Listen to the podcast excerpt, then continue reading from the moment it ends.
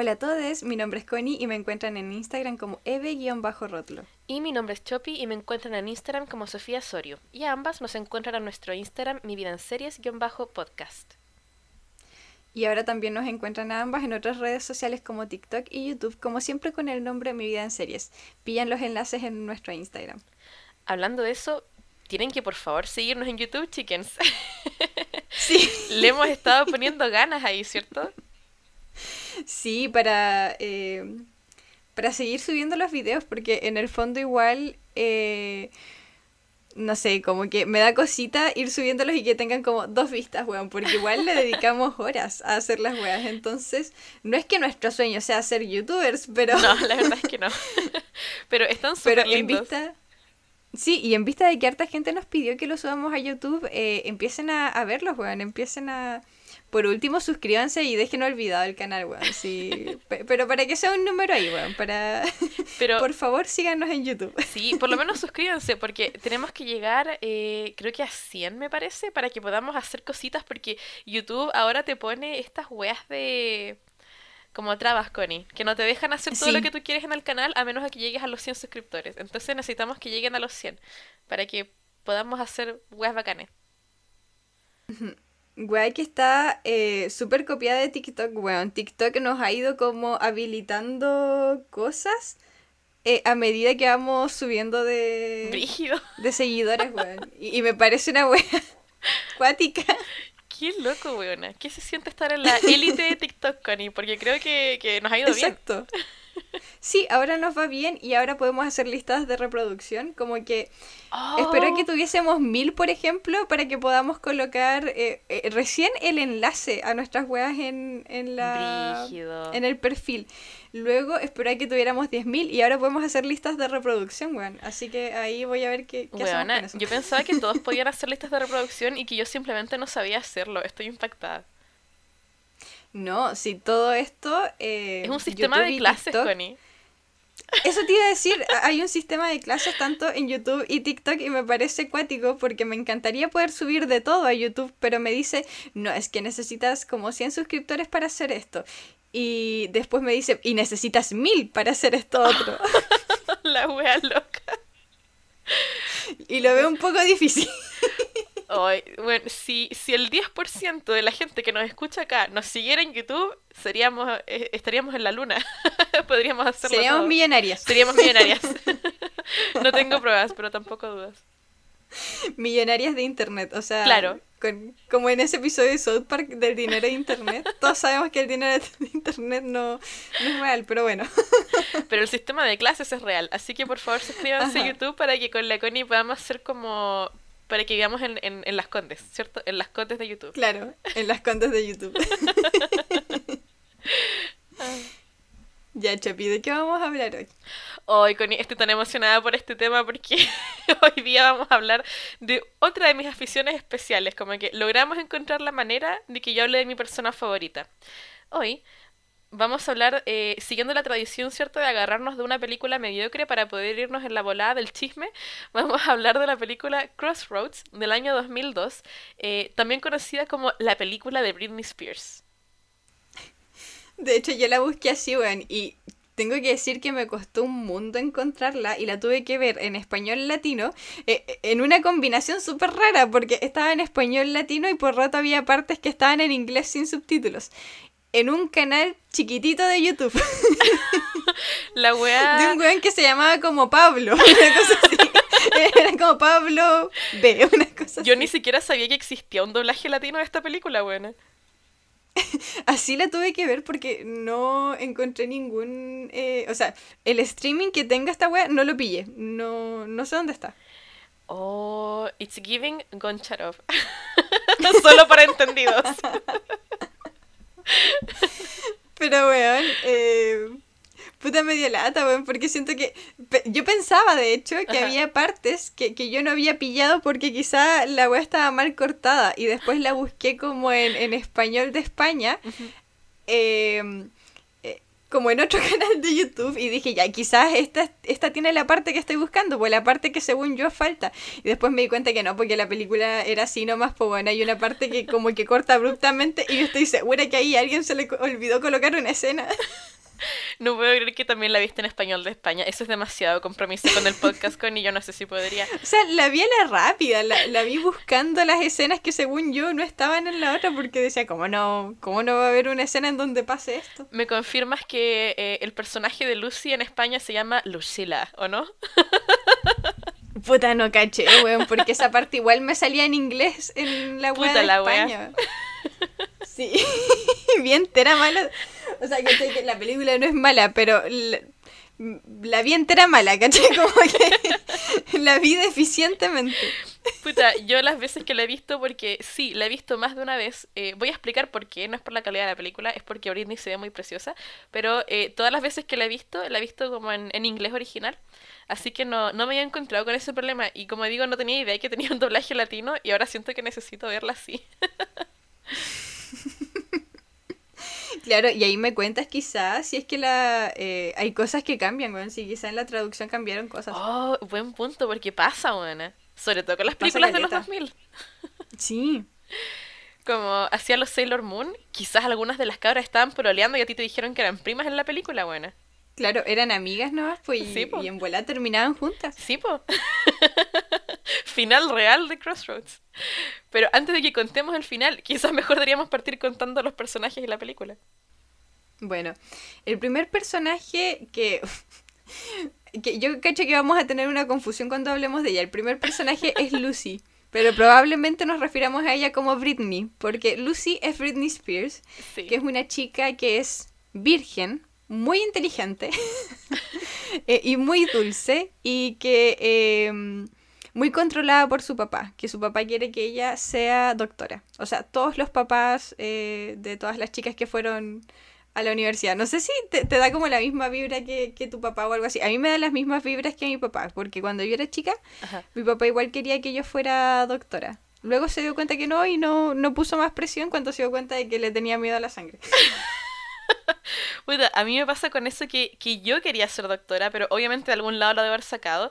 Siento que mi papá sí fue mi inspiración para que yo fuera doctora y como que me siguieron la onda mucho tiempo, pero no tengo nada que decir ahí, la verdad, porque cuando me dio una crisis psicológica en tercero medio y dije que quería estudiar artes visuales, mi papá fue hasta la Universidad de los Lagos, a la Loma de la Concha, a buscarme folletos de la carrera de artes visuales. Así que grande mi papi, buena. Yo no podría hacer una coming of age sobre mi papá porque fue demasiado bueno, bueno. Pero el papá de Britney igual es bueno, weón. Yo sí, no igual es un buen papá. malo. Bueno, ahí nos vamos a Yo meter digo en que eso. la comparación es positiva. Sí, totalmente, totalmente. Sí, yo, yo pienso que mi papi quizás sí sea el papá de Britney, porque es un papá que se presenta para Britney adolescente como sobreprotector, pero que en verdad es un buen papá, bueno. Aparte, yo quiero agregar algo, weón. Agregar eh, chisme mío a, a esta parte, pero el papá de Britney es papá separado, ¿cierto? O sea, se da a Sí. entender eso, porque es quien cuida a Britney. Ajá. La mamá es la que se va, Yes. ¿cierto? Y el papá de Britney es mecánico. A mí me pasó la misma wea. Faltó que viviera en un pequeño lugar llamado Fresia. Porque cuando mis papás se separaron, la que se fue de la casa fue mi mamá, pues entonces yo me quedé al cuidado de mi papá. Ahora, ni por lejos el tema, la relación con mi mamá eh, e- es parecida a la que Britney tiene con su mamá en po, esta huevona. película. Pues, o sea, yo adoro a mi mamá, pues mi mamá es entera, tierna, bonita y efectivamente sí quiso tenerme. Sí, que es más de lo que se puede decir de la mamá de Britney Spears. Eh, pero cuando vi que era la mamá la que se había ido de la casa cuando los papás se separaron y que el papá era mecánico y que Britney era como súper matea y el papá por lo mismo como que la alentaba a caleta a meterse a la universidad y estudiar y dije, oh, weón, este es mi papá. Afortunadamente las similitudes entre Connie y la Lucy terminan ahí. Hasta ahí nomás, sí, hasta ahí Gracias nomás. a Dios. Por suerte no nos parecemos en nada más que eso, en nada más que el papá. Entonces, tenemos a, a Lucy que es Britney. Ya, intentemos decirle Lucy. Intentemos decirle Lucy, porque... Ya, voy a intentarlo. Pero si decimos Britney, sepan que es Lucy ya. y además de Lucy está Mimi, que por cierto la interpreta la actriz de Orange is the New Black. Em, ¿Cómo es que se llama? Penta... No, Pe- Pensa... Pensataki, el personaje. Ya, no me acuerdo de cómo se llama el personaje, pero ustedes van a colocar Mimi Crossroad, la van a ver y van a decir, ah, era ella. Ahora necesito saber. Taryn Manning. Así se llama la actriz. Eh, No, no, no. Ah, Pensataki. Pero era algo así como... No, sí estaba bien. Pensataki. Pensataki. Estaba bien. Sí, era- Bien hecho. Me acordaba. Qué buena memoria, man. Eh, está Mimi, que, que la van a reconocer como Pensataki en Orange is the New Black. Eh, y que es una amiga de Lucy que está embarazada. Sí, embarazo adolescente. ¿Quién es el padre? Lo averiguaremos. Esa es su personalidad, es la que está embarazada. Sí, su personalidad, esa es la que está embarazada realmente. Dime tres características de Mimi que no tenga cualquier ser viviente, buena. Aparte de estar embarazada. O sea, es la niña embarazada y vulnerable. eh, Ya, como que te pero- dan a entender de que tiene una situación eh, económica como más difícil que, que las cabras. Sí, bueno, puede ser. Pero, pero eso tampoco es un rasgo de personalidad, pues buena. o no debería. Eso, su personalidad es, es estar embarazada. Ay, Dios. Eh, Luego está Kit, que eh, Ah, la sí. actriz me parece mucho que es como que sale mucho en Marvel. ¿o sí, no? pues es Soy Saldana. Soy Saldana es bien conocida y hoy día es una gran actriz. Eh, y después, el último otro personaje principal vendría siendo Ben, también conocido como el weón que maneja, y será referido así muchas veces durante la película, que básicamente es el interés romántico que tenía para ofrecernos Crossroads, que es el weón más penca del año 2002. No sé qué decirte, weón. Oye, nos faltó decir que Kit, que es Gamora, eh, su personalidad es ser la niña popular que además está comprometida. Ah, chucha, sí, ya, eso es importante. Su personalidad es que está... Miren, todas tienen un rasgo de personalidad. El rasgo de personalidad de Lucy slash Britney es que es virgen.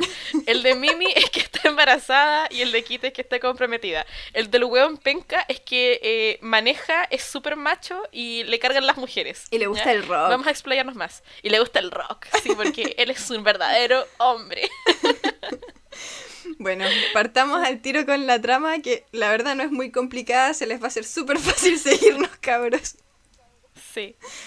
Ya, eh, son tres amigas, ¿cierto? Pero eh, cuando son chiquititas, eh, porque la película empieza con ellas siendo chiquititas, y cuando están chiquititas, o sea, vemos a una pequeña Britney, a una pequeña Kit, eh, a una pequeña Mimi, eh, entierran un- una cajita de metal, que es como una cápsula del tiempo, y prometen desenterrarla la noche de grabación, es decir, cuando salgan como de, cuarto medio. Y ahí colocan unas cositas, cada una como que coloca una cosita que va a representar lo que ellas sueñan para el futuro, una cosa así. Luego eh, se gradúan, ha pasado el tiempo y lo primero que cachamos es que ya no son amigas, po. Eh, Mimi está embarazada, eh, Kit es la niña popular y bacán, y Britney está con un pololo que es entero fome. Oh, bueno, sí. Para mí esa es la parte más increíble de la película. Pensar que ese weón pudiera haber pololeado con Britney Spears es como, no. Pero bueno, oye, pero el actor no es feo, weón, solo que su personalidad de ese personaje es entero penca, weón. Es que, ya, a ver. Quizás no es feo, si en verdad es un weón súper promedio. Pero es que Britney Spears. Exacto. ¿Ya? Sí. Britney Spears. He dicho suficiente. Bueno, eh, pero llega el momento de graduarse. eh, ya pasaron ocho años. eh, como les dije, las cabras ya se habían alejado. Pero la noche de la graduación, como ellas hicieron una promesa y Mimi se encarga de recordarle a Lucy y a Kit que habían hecho esa promesa, eh, van al bosque, no sé dónde fue que la enterraron, pero van a, van a una especie de bosque en la noche, súper peligroso. y desentierran la cápsula. Y entonces ahí como que eh, se acuerdan que eran amigas, empiezan a cuestionarse por qué se separaron y toda la wea. Eh, y empiezan a mostrar cuáles eran los sueños de cada una. En el caso de Kit era estar comprometida, era casarse, una cosa así. Y ese sueño ella ya lo está cumpliendo porque está comprometida para casarse.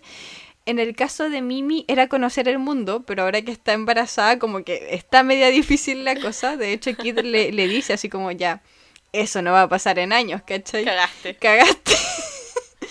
y eh, el sueño de Lucy era conocer a su madre. Entonces aquí ya empiezan los, los mamichus, desde aquí, weón. Pero bueno. eh, Mimi les dice, no, si yo voy a recorrer el mundo. De hecho, mañana, así con, con el embarazo que tiene, bueno, mañana me subo al auto de un weón que conocí por ahí. y me voy a audicionar a un programa de canto que está como en otro estado, que es una weá tipo American Idol o no sé. Pero va a un casting, va, va a ir a algún lugar. Y le dice a las cabras, acompáñenme, o sea, como eh, viajen conmigo. Si quieren viajar conmigo, denle nomás, weón. ¿Qué tanto? claro. Eh, obviamente las cabras como que tienen un momento de cordura y le dicen, weona, no. Ubícate, estás embarazada, ¿cómo vamos a viajar con un weón que no conocemos y todo el tema? Pero al otro día, eh, Kit se entera de que su pololo, su prometido, no la va a ir a ver porque habían hecho como planes de que el weón la, em, la fuera a ver. Eh, y el weón le dijo, no, no voy a poder.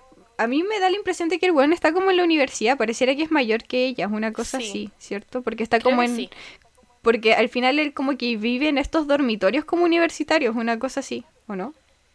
algo así me dio la impresión, pero, o sea, no lo confirman en la película, pero mm. me dio la misma vibe. Ya, como que vive en un departamento full de, universitario. Eh, entonces el weón está en otro, en otro estado, se supone que tenía que ir a ver a Kit, pero le dice que no porque está súper ocupado con sus pruebas de fin de año y la wea. Eh, Kit dice ya, lo voy a ir a ver, ¿cachai? Y entonces al otro día eh, va donde Mimi y le dice, ya, te acompaño a tu viaje.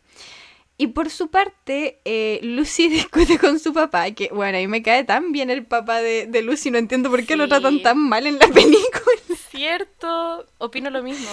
Discute con su papá eh, sobre la, la mamá de Lucy. Entonces Lucy decide ir a buscar a su mamá en persona como para resolver eh, estas cosas porque Lucy jura que su mamá sí la quiere ver, pero como que hay un atado con el papá, que eh, el problema es entre sus papás y no con ella. Entonces, eh, también se embarca en este viaje, llegan donde Mimi y se dan cuenta de que este weón como que estaba en la banda que estaba tocando en la noche de graduación, una cosa así.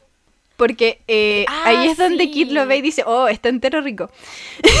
Sí, sí, tocaba guitarra, una wea sí. así, encima era guitarrista. No, así, las red flags, weón. ¿Acaso un ex de la Chopi? Ya, la cosa es que es que una de las amigas de Kid le dice así como, oh, está entero rico. De más que como que lo, lo, puedes conquistar si es que no estuvieses comprometida, eh, pero te advierto que el weón como que mató a alguien. y con ese weón viaja. Casual, po weona. De hecho, hablemos un poco de eso, del, cero instinto de supervivencia de estas cabras. O sea, igual eso es muy ficticio porque yo no conozco tres amigas adolescentes mujeres que se irían de viaje con un weón que más encima han escuchado que mató a alguien, weona. Pero, o sea, bueno, de hecho, Pienso que quizás de repente en un grupo de tres o cuatro puede haber una que es más inocente, pero las otras tres una no. Una que es hueona, quieres decir tú. No, no, no, eso no es ser inocente, Connie. Eso es ser hueona. Eso es no tener instinto de salvar tu vida, buena. No se puede. pero bueno, durante el viaje es que uno se da cuenta de que, claro, de que Mimi Kit sabían esto de que Ben, el, el conductor, el buen penca que maneja, eh, había matado a alguien y que había estado efectivamente preso, pero Lucy no sabía. Entonces cuando hacen una parada, Lucy se entera así, eh, porque eh, ellas les cuentan así súper casualmente a Lucy, así como que, oye, casi que no, no te metas con él porque este bueno estuvo preso. Y Lucy queda como que, y él le dicen, sí, los rumores dicen que mató a un weón y la wea, y Lucy queda como, weona, como chucha, nadie me dijo antes, ¿cachai? Eh, pero bueno, ya van en el medio del viaje, así que le mandan nomás, pues y empiezan a seguir para adelante con el weón porque es el que maneja. Y como no tienen auto y no tienen plata, hay que seguir. Yo siento que ese es el momento en el que si yo hubiese sido Lucy, yo hubiese llamado a mi papá. Y conociendo al papá de Lucy, habría viajado hasta allá a buscarla, weón. A, mitad de noche, a mitad de noche hubiese llegado. Yo te voy a decir lo que hubiera pasado. El papá hubiera ido y le hubiera dicho, hijita, quédate ahí, no te preocupes. Tú hazte como que no sabes nada, yo voy. Hubiera ido, en el baño, se lo hubiera llevado. Sí, sí, una wea así. Como, porque Haz como que te duele la guata y quédate escondida en el baño. Claro, una cosa así, tú, eh, agárrate que yo voy. Y él iba a llegar, ¿cachai? Y sí, también se iba a enojar así como, Lucy, ¿cómo pudiste hacer esto? Pero iba a ir a matar al otro weón. Lo iba a matar. y la película se hubiera terminado en 15 minutos porque más encima el papá hubiera tomado esa oportunidad para decirle, Lucy, ahora es momento de que te diga la verdad sobre tu madre. Y listo. Y se hubieran ido para la casa y se hubiera dejado de huevear. ¿Cierto? Pero no es eso lo que pasa. Porque como ya les dijimos, las cabras ni una tienen ningún instinto de supervivencia. Entonces, en vez de eso, siguen el camino con, con este weón. Y pasan eh, el road trip es como que entre que no pasa nada y a la vez pasan weas muy icónicas. Eh, mi momento favorito, de hecho, es que eh, aquí sale uno de mis covers favoritos de Britney Spears, que es que Lucy canta I Love Rock and Roll de Joan Jett, icónica, para ganar propinas, para así poder continuar el viaje, porque una wea muy chistosa de toda esta aventura es que ninguno de los cuatro adultos que iban a este viaje se le ocurrió pensar antes del viaje en de dónde mierda iban a sacar plata, en que tenían que alojar para el camino, si están cruzando varios estados, pues bueno, no es un viaje cortito. Em, entonces así ganan plata para poder seguir adelante. Ahora, en este viaje también nos enteramos de que Ben no solamente es el lugar más penca de la Tierra, sino que es un machista reculeado que odia a las mujeres. Anda, hubiera, hubiera sido más corto que el weón dijera que simplemente no le gustan las mujeres y listo. Porque el weón se enoja caleta en una escena de la película que, jamás voy a olvidar, Connie. Que es que las chicas van manejando el auto porque el weón venía curado atrás, ¿cierto? Durmiendo en otro planeta. Entonces las chicas van manejando el auto adelante y van cantando su música de chicas, entre muchas comillas, ¿cierto? Eh, para hacerlo como más al hueso ponen eh, Man, I feel like a woman de Shania Twain, así como para que sea, oh, están escuchando música de chicas. y el hueón se despierta emputecido emputecido porque, porque todo, pues, le molesta que estén manejando su auto, le molesta que estén tocando música de mina, eh, y aquí es donde se baja, deja la cagada y empieza a huevear que, que no, que su auto es como la única parte de su vida que no está controlada, eh, y le da como un ataque machista en que empieza a patear el piso, ¿no? que es como la versión, e, es la versión road trip de pegarle a la pared. De hecho, y ahí quedamos. me gustaría leer porque yo vi esta película ayer. Me gustaría leer, porque aquí tengo mi, mi libretita de, de las weas nefastas que fui viendo de este weón y por qué yo pensaba que el final de esto es que íbamos a descubrir que el weón efectivamente era un psicópata y que las chicas lo iban a matar. Porque según yo, para allá iba la película. Obviamente no tomó ese rumbo y por eso estoy un poco decepcionada. Pero más o menos la... los hechos fueron así. Cuando las chicas eh, cantaron eh, I Love Rock and Roll, se quedaron un ratito carreteando ahí. A todo esto eh, se da a entender de que ellas no tenían la edad para estar en ese bar. No, porque ellas tenían 18 años y en Estados Unidos tienes que tener 21 para estar en lugares donde se consuma alcohol. Ya, pues, entonces ellas estaban ahí ilegalmente y empezaron a bailar, ¿cachai? Piolita. llega un weón que trata como de, primero, de bailar con, con Lucy, nuevamente le iba a decir Britney, que trata de bailar con, con Lucy y al principio se ve piola, pero después el weón trata como de manosearla. Entonces ven, eh, va y le pega al weón, que hasta ahí lo encuentro razonable, porque el weón estaba intentando acosar a, a Lucy, entonces en el fondo él va a defenderla. Eh, y hasta ahí es como, oh, mi héroe, qué bacán. Pero luego están en el hotel Y este weón como que mira a Lucy y le dice, tranquila Lucy, no estoy enojado contigo por lo que pasó. Y yo quedé como, a ver. Disculpa. Disculpa. Lo peor es que en la película eh, no se hace como ningún tipo como de crítica a esto que acaba de decir él, sino que se ve como algo súper razonable. O sea, sería súper razonable que él esté enojado con Lucy, pero mira el medio partidazo que te sacaste Lucy, porque este weón, en lugar de enojarse, está súper piola. No se enojó contigo. ¿Y sabes qué va a ir a hacer? Se va a ir a tomar toda la noche. Y va a llegar a la mañana siguiente, con caña. Se va a quedar dormido en el auto, curado. Y cuando ustedes se hagan responsables de este bulto que quedó en el, en el auto y decidan manejar ustedes solitas el auto, el weón va a despertar y va a hacer este ataque de ira que acabas de, describir, weón. Eh, más encima, más adelante, el weón saca una hoja, porque Lucy siempre anda con, un cuadernito en el que anota cosas, una libretita. Ahí ella anota sus poemas y cosas así, porque ella es una niña muy, muy matea, muy dulce, ¿cachai? El weón le saca una hoja, le rompe su, su agendita, weón. le saca una hoja y y a mí lo que me sorprende es que Lucy no se enoja. Y nadie se enoja por eso. Bueno, yo me emputecería si alguien le saca una hojita a cualquier cuaderno que tengo. Literal, esa es la parte quizá, esa es la parte más ficticia de la película, porque las morritas de los cuadernos jamás aceptarían eso. Toda huevona que ha sido morrita de agenda sabe que esa wea es inaceptable. Uno con suerte raya la agenda porque la wea es muy sagrada. Imagínate te saqué una página buena, es que lo mato. Imagínate el dolor que siento yo cuando tengo que aplicar corrector a mi planner. Imagínate lo mal que me siento y que llegue un weón y le saque una hojita así como, no te preocupes, eh, te tengo un regalo, una weá, así, y le saca la hoja. Y le dice, ven, acompáñame. y la weona, va ya, nomás y no ya me acuerdo qué parte es esa, weona. Yo lo hubiera matado a ese concha su madre. Oye, es que esa es la weá increíble, que la película en ningún momento critica a Ben, ¿cachai? Como que él se nos muestra como como un cowboy, un incomprendido, ¿cierto? Un hombre, un hombre, pues. Sí, po, un verdadero hombre. Entonces, hay que entenderlo, porque claro, él no es perfecto, pero, pero ¿quién lo es ya? Bueno, aquí en algún momento lo que sí se descubre, en un momento como vulnerable de Ben, es que el weón no mató a nadie, pero sí estuvo en la cárcel. Pero e-, era por un motivo razonable, sí. Sí, se da a entender que, era por un motivo como por un accidente.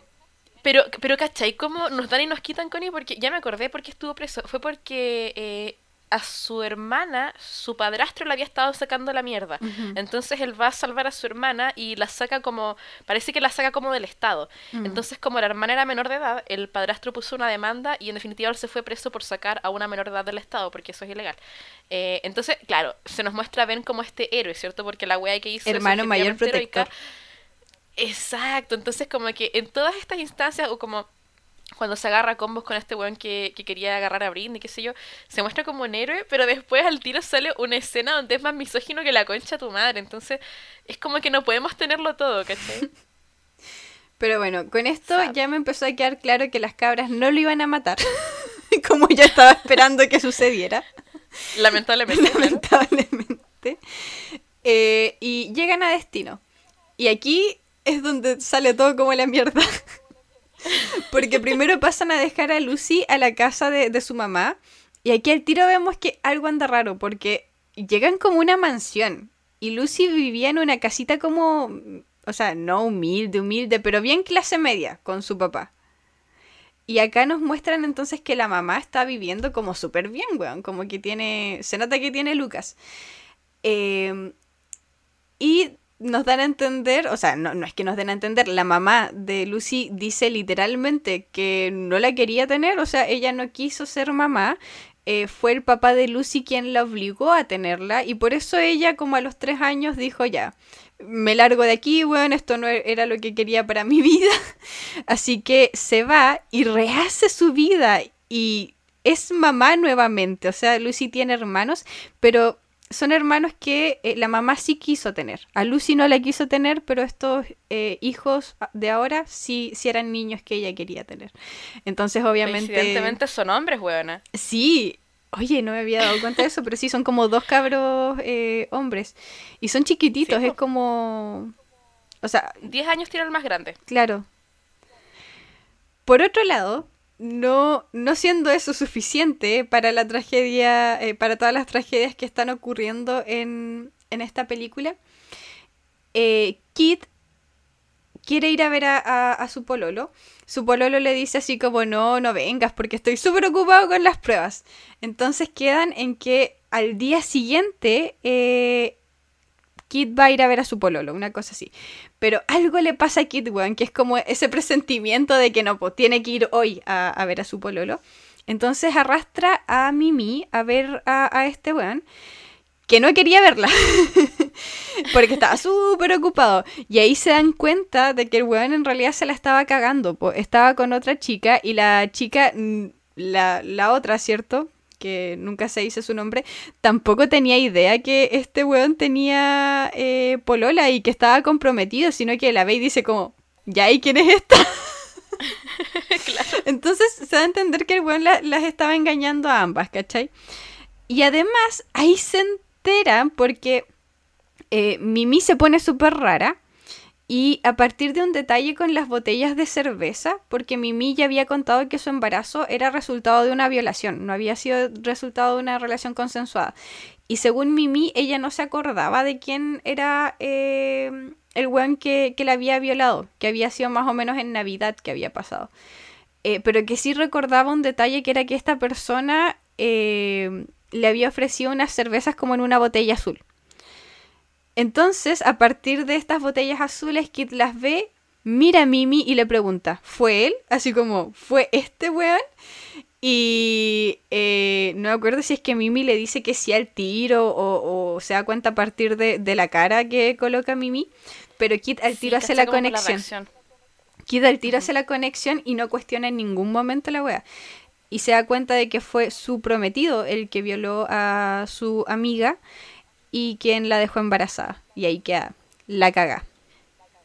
Y, ese igual es un gran momento de la película, encuentro yo, porque a, mí me gustó harto la reacción de Kit, en definitiva, porque ella obviamente estaba súper enamorada y quería mucho casarse con este sujeto, que era una mierda, pero claro, ella, ella lo amaba hasta ese momento. Y, y, en ningún momento cuestionó a su amigo. O sea, cuando ella se entera de que él le había hecho eso a Mimi, eh, inmediatamente ese bueno estaba muerto para ella. Así que Kit, gran amiga, bueno. Sí. Qué bueno, bueno. Es que hubo una bala esa weona con eso en todo caso. sí, totalmente. Pero por supuesto que el drama no se acaba y esta wea parece escrita por los weones de la Rosa de Guadalupe, bueno. Porque saliendo del departamento, eh, Kit está como intentando hablar con Mimi, pero ella, Mimi está súper alterada, ¿cierto? Por, por toda esta confrontación y por tener que ver a su violador y todo eso. Entonces sale corriendo y se tropieza por las escaleras y en esta caída pierde a su bebé. Eh, este sí es un momento triste para Mimi porque si bien el bebé era producto de una violación y todo eso, ella había decidido tener a su hija y después vino quizás como el momento más dramático, más emocional de la película en que eh, ella está como conversando con Kit y le está contando como de lo triste que está de que ya no, no va a ser madre. Em, de hecho, me llama mucho la atención que ya es como que está pasando toda esta weá dramática y como que dos minutos antes era imágenes de Britney Spears acostándose con el weón más penca de la tierra, weón. Ah, sí, porque Britney deja de ser virgen al final de la película. todos cumplen sus sueños, más o menos. o sea, Mimi pierde a su hijo y Kit ya no se va a casar, pero Britney ya no es virgen. Bien por ella. Bien por ella. Bueno, la conclusión de todo este desmadre, ¿cierto? Ya después de que, la, la pura caga, eh, termina todo en que Lucy Britney descubre que ya no quiere que ya no quiere ser como doctora, que en verdad como que ya lo sabía, pero ahora descubre que quiere ser cantante. Y escribe una canción con Ben, que es donde pasa esta parte que mencionaba la Connie, donde el weón le saca una paginita de su agenda donde ella tenía escrito su poema y el weón eh, es como, tengo una cosa para ti y era la música para el poema. Entonces ahí el weón supuestamente escribe la melodía de piano de eh, Not a Girl, Not Yet a Woman, un hit de Britney Spears, por cierto. Em, y sí, y después como que al final igual se da a entender que ellos iban a formar como una banda, una cosa así, porque en definitiva, Lucy le dice a su papá, porque ya el papá la va a buscar, ¿cierto? Y queda como, pero que chucha, bueno, no te puedes ir así de la nada. Tuve que sacar los ahorros de la universidad para poder llegar hasta acá a buscarte y no me dijiste nada. Él estaba súper preocupado, entendiblemente. quiero aclarar algo, eran los ahorros de sus vacaciones, porque ese señor jamás tocaría los ahorros de la universidad, porque ese es el tipo de papá que es. Ah, pero de sus vacaciones. Eso era. Sí. Eran las vacaciones porque él tenía el fondo de la universidad que era intocable, entonces tuve que sacar la plata de las vacaciones sí me acuerdo. Toda la razón, era la plata de las vacaciones por eso mismo. Eh, entonces, él hizo un tremendo esfuerzo porque, como decía la Connie, claro, e-, era una familia no pobre, clase media, pero en Estados Unidos probablemente sería pobre. Siento que era como clase media chilena, pobre, pobre para Estados Unidos. Eh, entonces eh, él la va a buscar, ¿cierto? Y le dice así como que hizo todo este esfuerzo. Y Lucy le dice, eh, no papá, debo seguir mis sueños, necesito encontrarme y no sé qué chucha. Y ahí la weona se va a formar una banda con este weón que ha conocido, no sé, un total de quizás una semana a, cagar así. Yo pienso que Romeo y Julieta se conocieron más. Eh, y audicionan como para una wea donde supuestamente si ganaban, parece que les iban a dar un, un record deal. Em, que no cuentan si se lo dan o no, pero se da a entender como que sí. Eh, y ya lo último de la película es que las chicas vuelven a enterrar la cajita, ¿cierto? La cápsula del tiempo. Pero ya esta vez no como pensando en desenterrarla en un futuro, sino más bien pensando en su presente. Y fin. Yo en ese momento del papá, o sea, si yo fuese Lucy mirando para el pasado, yo siento que uno agradece mucho cuando el papá efectivamente va y te dice, no, cabra culia, no podéis hacer esto. Weona, sí, a mí el papá me cayó increíble y solamente se me cayó en la parte final donde la weona le dice a su papá en su cara, no papá, no voy a ir a la universidad y me voy a ir a tocar música con este weón que conocí en Tinder hace cuatro horas. Es como, weona, no se puede. Un, un buen papá lo hubiera pescado de una oreja y se lo hubiera metido en el primer instituto, lo hubiera hecho, y por weona te vas a meter en el primer instituto donde te vean mis ojos, weona. No, no te vas a ir a estudiar a Santiago, weona. Te vas a quedar estudiando en Puerto Montt donde te pueda ver. Dime si no fue una buena decisión, por ejemplo, de nuestros papás habernos dejado estudiando cerca de ellos, weón. En Puerto Montt y en Santiago. Yo siempre me río porque yo le digo a mi mamá, hoy en retrospectiva, ¿cierto? Hoy que soy una persona, que soy una señora viejita. Pero cuando yo salí de cuarto medio, weón, vez que voy a contar es real. Yo era una weona eh, con aires de grandeza, pues, y siempre soñadora, ¿cachai? Yo siempre me quise ir de Chile. Entonces, a mí no se me ocurrió nada mejor que cuando yo salí de cuarto medio, yo quería estudiar en Inglaterra. y mi mamá quedó como, estáis psiquiátrica, pues, bueno, o sea, pues estoy cachando que esa wea no va a pasar. Y yo estaba como, es que nadie me entiende, así, inserte monólogo de Un Viernes de Locos. Eh, y después dije, ya, está bien, está bien, madre, no estudiaré en Inglaterra. Me voy a ir a Valdivia. y mis papás como que chucha te pasa, bueno, ¿con qué plata? ¿Con qué plata te vas a ir a Valdivia? ¿Cachai? Eh, así que me quedé estudiando en Puerto Montt. Ah, eh, y después, solo para que se note mi resentimiento, mi hermano lo mandaron a estudiar a Valdivia, weona. Es que ahí la dejo. It's giving años 2000. Bueno, de hecho te, iba a contar una wea súper similar, lo que pasa es que, pero yo no me quería ir tan lejos, yo me quería ir a Concepción. Y de hecho yo estudié lo suficiente para la... Em, para la PSU, que ya no sé ni cómo se llama ahora, ya. PAES, creo. Bueno, para la PSU yo estudié lo suficiente como para entrar a la Universidad de Concepción, porque seamos sinceros, para entrar a la UACH no pedían tanto, ¿cachai? Y yo eh, estudié caleta, ¿cachai? Eh, porque los puntajes en mi colegio no eran muy altos. Entonces yo estudié lo suficiente como para poder entrar. De hecho, mi puntaje me daba para entrar a, la Universidad de Concepción, weón. Pero mi papá me vio, bueno, yo 17 años, todavía no era ni mayor de edad, y me dijo, no, tú estás weón. Dijo, no, tú estás weona, tú... Lo más lejos que podéis llegar es Valdivia. De hecho, a mí sí me habían dado la posibilidad de Valdivia. Oh. Y yo dije, puta la weá, entre Valdivia y Puerto Montt, mi pololo estaba en Puerto Montt, así que me quedé en Puerto Montt y fue una buena decisión, weón. Weona, escogiste Puerto Montt por un hombre, así, ya, uno, si, si, yo hubiera sido tu amiga en ese tiempo, te hubiera dicho, weona, pésima decisión, pero Connie, te das cuenta que el podcast existe solamente porque te fuiste a estudiar a Puerto Montt en vez de a Valdivia. weona, impactada. Weón, eso y que eh, pensé en cómo lo pasaba yo viajando en bus también. Porque entre viajar ah cuatro o cinco horas en bus y viajar hora y media, porque eh, de Puerto Mona a mi pueblito es hora, hora y media en bus. Prefería eso, weón, prefería viajar hora y media en bus. Puta, pero lo tuyo igual está It's Giving 2000, weón, a cómo se nota que nos criaron estas películas, que But daddy, I love him. Claro. Me voy a ir a estudiar a Puerto Mona. bueno, ahora puedo decir a ciencia cierta que eres la única persona que conozco que se fue a estudiar a una ciudad determinada por su pareja y que le salió bien. La única. Oye, pero si yo me iba a ir a Valdivia solamente que fue mi misma familia, que yo creo que eh, fue, fue por agenda propia de ellos, pues no creo que en realidad les importara mucho, mucho mi relación, pero fue mi misma familia que me decía, pero tu pueblo está acá, weón, ¿por qué no te quedas en Puerto Montt?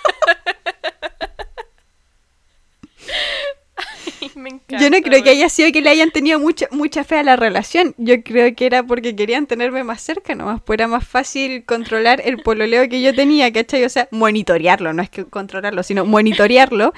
Eh, mientras yo estuviese a hora y media de la casa, a que estuviese a tres o cuatro horas, pues bueno.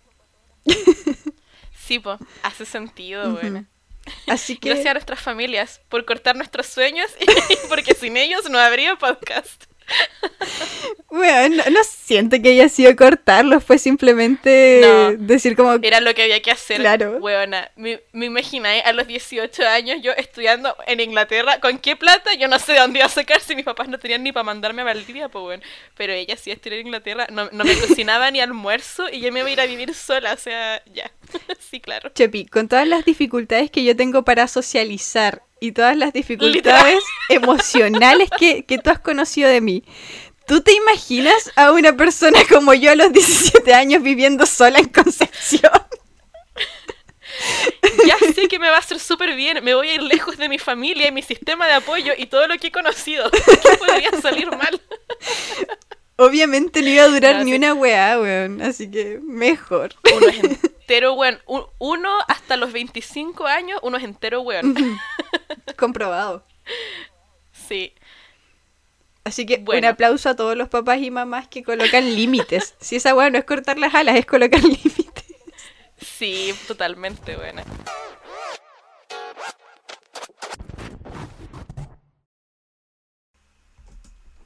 Ya.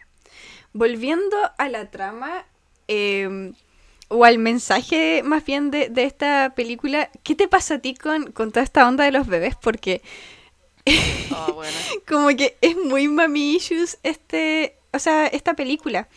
Por una parte está la, mamá de, de, Lucy, ¿cierto? Que no quería ser mamá, la obligan a ser mamá, entonces ella por consecuencia abandona a su guagua. Que es algo que uno sí ve, bueno, sí es algo que pasa en la vida real, que cuando una persona no quiere ser mamá, eh, por más que lo intente, de repente simplemente no, no quieren a, sus guaguas. O sea, eso de que hay mamás que no quieren a sus bebés es una wea súper cierta y mucho más común de lo que uno piensa. Y por otro lado está eh, Mimi, que sí quiere ser mamá pero pierde a la guagua. Eh, ¿Cuál es el mensaje de esta película entonces, weón? Porque de primera dije, ¿estás como antiaborto? No, no, no, es proaborto.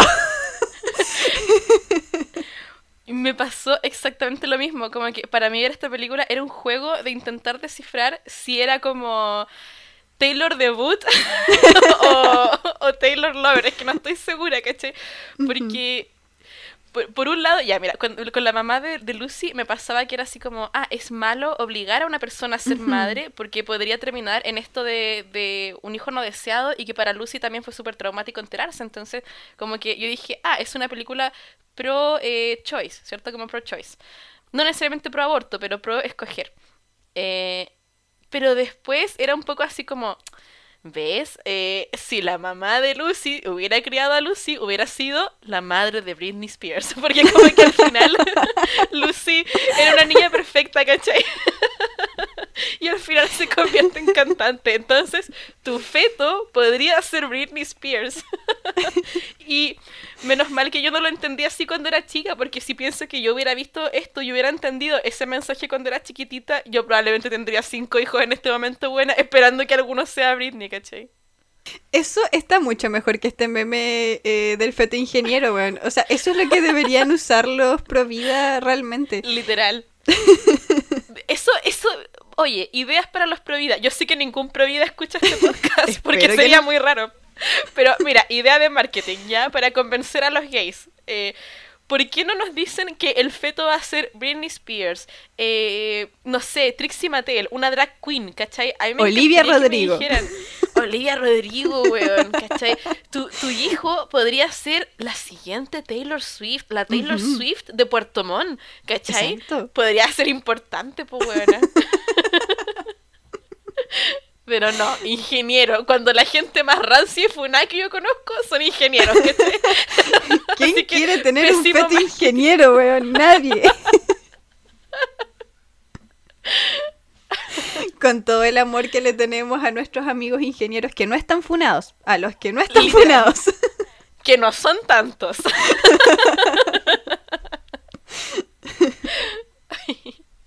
Pero así con ese mensaje ambiguo, si alguno eh, ve la película o, ya la ha visto, cuéntenos por favor qué hacen ustedes de este mensaje a los bebés, porque con la Cori no llegamos a un consenso de la simbología, solamente es un aspecto curioso. Eh, ahora, eh, dato curioso también, la película fue escrita y dirigida por mujeres. Em, Entonces me imagino que ellas también quizás tenían como posturas bien conflictivas al respecto, porque eran los 2000, entonces quizás estaban como solo solo tirando ideas, ¿cachai? Así como, ¿y qué tal si? Esto fue una lluvia de ideas sobre maternidad y yo creo que eh, lo que se podría entender de esto es, para empezar, el instinto maternal no existe y en el fondo eh, el significado de la maternidad se lo da eh, cada mamá, ¿cachai? No... Ajá. No es como que la maternidad sea algo homogéneo, sino que cada mujer le da el significado a, a la maternidad. Podría ser algo como eso. ¿Acaso Crossroads obra maestra, weona, porque quizás tú ves lo que tu corazón quiere ver. Por ejemplo, yo eh, como persona que odia a los niños y que es muy pro aborto, y yo así como aborto olímpico competitivo, ¿cachai? Eh, yo veo la película como pro aborto, pero como fan de Britney Spears loca, también la veo como pro vida, porque si me dicen que el feto puede ser Britney, me cambia toda la percepción. Así que quizás es una obra maestra no reconocida. No solo eso, otra cosa que me gusta harto esta película es que siento que Crossroads muestra mucho la dicotomía de cómo se representaba a Britney Spears en los 90 y en los 2000. Eh, me imagino que la mayoría de ustedes quizás son muy jóvenes para recordar esto. Ah, yo también, de hecho, si igual era súper chica en este tiempo, como que lo he averiguado en retrospectiva. Pero por ese tiempo estaba como la idea así de Virgin Slut, ¿cierto? Como que Britney Spears se intentaba mostrar como una, como una virgen, ¿cierto? La America's Sweetheart. Eh, andaba con esa weá que tenían también todos los actores de Disney Channel de la época, que eran los anillos de, de pureza y como que iban a llegar todas vírgenes al matrimonio. Pésima decisión, por cierto, nunca hagan esa weá, por favor. Eh, pero estaban como en todo eso. Ella venía saliendo de Baby One More Time, de Oops, I Did It Again. Eh, pero estaban intentando hacer como un cambio y empezar a mostrarla más sexy. Y en la película pasa lo mismo, como que está la dicotomía entre que, claro, Britney es virgen al principio, pero también te la están mostrando en ropa interior y te la muestran cantando sexy y es, y es, sexualizada por los personajes de la película. Eh, y al final de la película también pierde la virginidad. Y también me parece curioso que cuando pierde la virginidad, después de ese momento, es que Britney en definitiva toma la decisión que ella quería, que era como liberar su vida y todo eso. Entonces, me parece súper simbólico que hayan hecho todo eso eh, en paralelo a la imagen de Britney Spears en la vida real, ¿cachai? Mm, claro. Oye, algo sobre eh, cuando pierde la virginidad. Porque yo dije, ya, estos están teniendo onda. Y yo estaba esperando todo el rato, y esa era la escena que estaba buscando. Estaba esperando todo el rato eh, la escena en la que Britney Spears terminara con, con su pololo, el primer pololo de la película, weón. Y no pasó. Yo me percaté de que no habían terminado solamente porque tú me lo mencionaste. La verdad es que yo estaba dispuesta ya eh, a aceptarlo. Es que mira, yo encuentro que esto es muy Taylor Swift core de parte de Britney. Lo encuentro súper bejeweled, ¿cachai? Midnight's era. Así que yo encuentro que está bien. Yo la apoyo, weón. ¿Por qué tiene que andarle dando explicaciones a ese culiado entero escuálido? Más encima que el weón la había intentado presionar para tener sexo. Es verdad. Así que me parece perfecto que no le haya dado ninguna explicación a esa mierda y que se haya mandado a cambiar con un weón más rico y acostarse con él. Después de conocerlo como dos horas. Siendo que a su pololo lo tuvo como a tres años, pues weón. Aún así, ¿cachai? Que eh, si bien se notaba a, kilómetros, ¿cierto? Que el pololo al principio igual era enterotóxico y iba camino a ser aún más tóxico. Eh, aún así siento que es mucho menos violento que, el weón con el que se quedó. Sí, sí, no, sí, e, en verdad fue de malo en peor. Fue de malo en peor, porque el otro weón siento que, que por último sí entendía el sentido del no, porque ya, es verdad que intentó presionar a Brin y todo, pero bueno, no era, no era tan violento, ¿cachai? Pero este otro culiao, no sé, weona. No, me da súper mala espina. Lo encuentro manipulador al weón. Mm. Es pésimo. Sí. El otro yo creo que no era manipulador porque era weón nomás. Pero si hubiese podido ser manipulador, de más que lo era. Es que, ¿sabes qué? Yo creo que sí era manipulador porque me recordó a un ex. Eh... no sé, la verdad que les digo si se parece a hartos weones con los que salió. Pero me recordó a un ex y que yo tenía un ex que hacía la misma wea porque igual era un weón así violento y todo. Eh, y después era súper bueno. Y este bueno hacía lo mismo. Tenía como arranques de violencia, pero después cuando se iban a acostar, por ejemplo, le pregunta, ¿estás segura? Así como, te voy a pedir consentimiento porque me importas un montón y la wea, ahora, weón, si lo weón lo hubiera dejado no yo a la pared si la weón le hubiera dicho que no, ¿cachai? De más que sí, po. pero yo me refería al primer pololo, yo decía que el primer pololo, ah, si bien no es tan manipulador, porque es como que le da eh, razones y ah. todo, eh, es porque es weón. Si hubiese sido más inteligente, probablemente sí hubiese manipulado a Caleta Britney. Sí, Sí, en verdad no hay hombres buenos en esta película. Solo el papá de Lucy, nadie más. y aún así la película es como constante en tratar de decirte que el papá es como... Eh, no, no, diría que manipulador, pero como que es metido. Mira, te voy a decir nomás que esta es la wea más white people bullshit que he visto en mi vida. Porque si la wea lo hubieran grabado en Latinoamérica, ese papá hubiera ido a buscar a su hija de una oreja a la primera hora en que la buena se hubiera mandado a cambiar, la hubiera mandado al colegio de las monjas y hasta llegaba la conversación, weona. y hubiese quedado como un héroe. Un héroe. Acá en Latinoamérica ese bueno hubiese sido un héroe. La Rosa de Guadalupe haría un capítulo sobre esto donde la hija sería una puta reculiada y el papá la fue a salvar, weón. Sí, Entonces, por favor, que no vengan los gringos a hablarme de moral, ¿ya? bueno, pero ¿qué opinas en general de, esta película, Chapi? ¿Te gusta? ¿No te gusta? A, a, mí la verdad me gusta, es que ya, a ver, no es una obra maestra bajo ningún punto, ¿cierto? Pero encuentro que en el contexto para hacer una película del año 2002 es es buena, o sea, es incluso mejor que la mayoría de las películas del 2002 que intentan hacer lo mismo. Es súper clásica, es como la coming of age movie típica de las adolescentes de ese tiempo. Entonces, en verdad, siento que todo el odio que se le tiró a esta película es más representativo de, del odio hacia Britney Spears como persona, ¿cierto? Toda la misoginia que se tiró hacia ella. Y por supuesto, esa cosa que hemos conversado varias veces antes, ¿no? Que es el odio a todo lo que está hecho para chicas adolescentes. Porque las chicas adolescentes son tontas y no tienen buen gusto. Y no nos gusta nada de ellas. O sea, la película sufre un poco de eso. Entonces creo que en verdad está bastante bien. Y en mi humilde opinión, Britney no actúa tan mal. Onda, si uno lee las reviews que tiró la gente el año 2000 cuando salió esta película, tú pensarías que la wea es casi The Room, ¿cachai? Pero de verdad que no es tan mala, e-, es, muy decente. Los otros actores son súper buenos. De hecho, la mamá de Britney eh, es la Kim Cattrall de Sex and the City. El papá de Britney estaba en Ghostbusters. Eh, Soy Saldana, hoy es una actriz conocidísima. La otra actriz que era la amiga Mimi también es una súper buena actriz. O sea, e-, es pura gente profesional, buenos escritores, buenos directores, todo. Y Britney también es un trabajo decente, así que en verdad le tiraron cualquier color a esta película. Sobre todo si pensamos que la hicieron en 40 días, Connie, siento que es una obra maestra. Es verdad. Sí, yo siento que la, escena que falta de, ellos terminando es porque se les olvidó. Porque, bueno, literal, e, es como el corte más abrupto que hay en la película cuando pasan de esa escena a otra. Eh, la escena en la que eh, ellos están conversando. Es como que pareciera que falta una parte, pareciera que es como que quedó mal recortada. Entonces por eso yo estaba buscando esa escena, porque pensé que eh, existía solamente que en la versión que yo estaba viendo no estaba.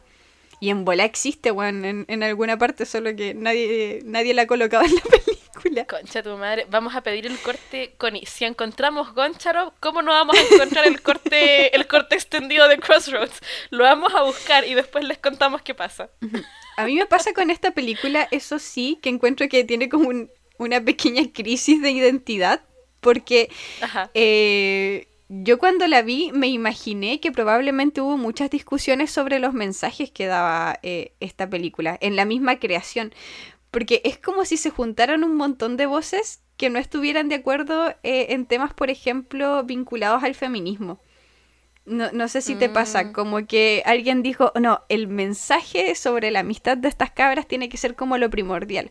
Entonces hay una parte de la película en la que se siente que eso es lo más importante y luego es como, no, tiene que ser como... Eh, como la individualidad de, de, Lucy, ¿cierto? Como ella descubriendo su independencia y, y, por un rato se siente que eso es como lo más relevante. Y a ratos es como ya, pero hay que porque siento que a este weón, eh, a Ben, lo metieron casi a la fuerza.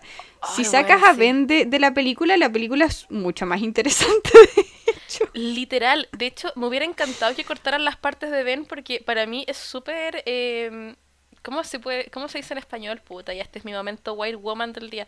Connie, ¿cómo se dice jarring en español? Así como... Estás haciendo un gesto, pero no lo veo porque no lo haces en la cámara. es que no, es que estoy intentando pensar en el gesto, pero ya, pépete.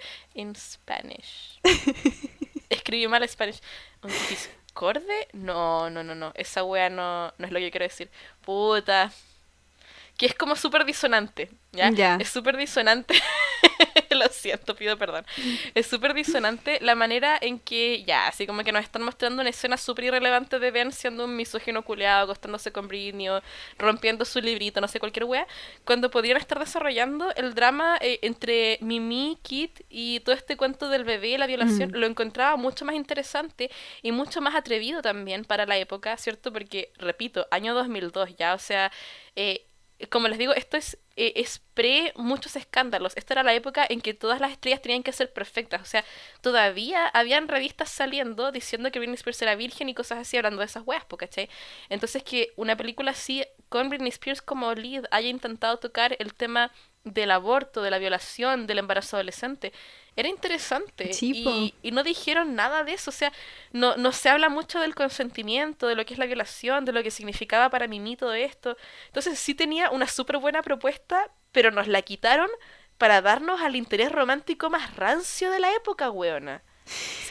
Y yo siento que eso obviamente fue, eh, porque tú dices, claro, hay muchas mujeres involucradas acá, pero igual eh, para los años no se podía entregar probablemente una película que tuviera todos esos mensajes sin pensar como en la parte más comercial, como en la parte de, ah, es que esto no lo va a ver nadie, porque este no es el tipo de películas que se están haciendo. Eh, en esta área, entonces vamos a tener que meter estas weas a la fuerza. Entonces siento que por una parte la película trata de profundizar esos temas y luego es como si siempre tuvieran un pare o un freno de hasta aquí nomás podemos llegar con este tema y tenemos que meterle todos estos otros clichés porque estos clichés es como los que comercialmente nos van a salvar.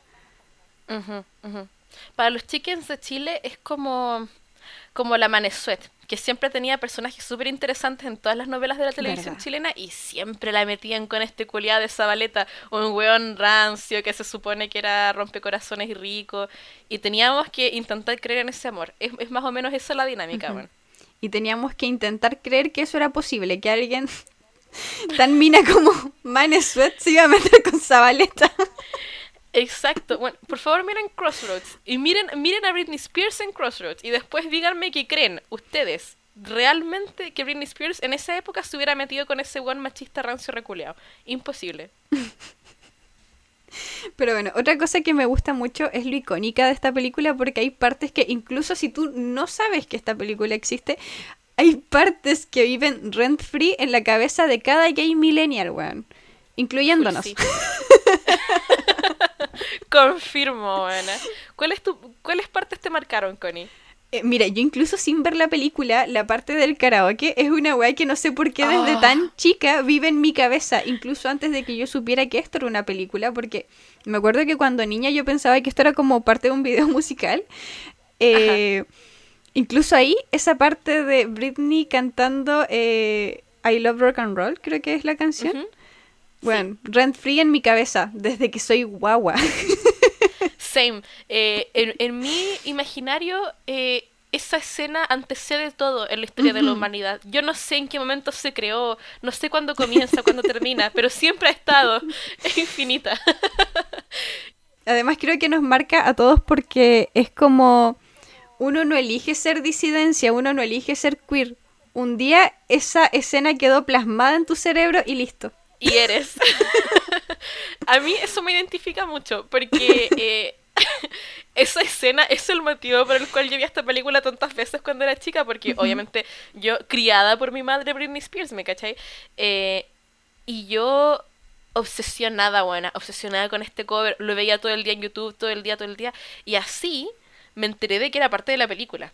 Y la vi cuando era chiquitita, chiquitita, así, época formativa. Y después la sigue viendo muchas veces porque Britney se veía tan preciosa en la película, weón. O sea, es pic de belleza. Yo quedaba como, ¿cómo un ser humano puede ser tan precioso y tierno y simpático, ¿cachai?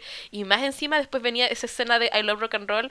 Eh, formativa y yo creo que mi sexualidad es Britney Spears cantando I Love Rock and Roll. Todo lo que a mí me gusta está condensado en esa escena. Listo. Pero bueno, pasando a otro tema, hablemos de todo el chisme que involucra esta película, porque al mm. tener a Britney Spears eh, y al tener a toda esta gente tan vacancita, obviamente eh, hay mucho chisme, mucho tecito involucrado acá. Ajá. Sí, bueno, si se preguntan por qué sale esta peli o, de dónde salió, eh, es un concepto original de Britney Spears, de hecho, y ella trabajó súper de cerca con, con, la escritora que es, ¿cómo se llama esta mujer?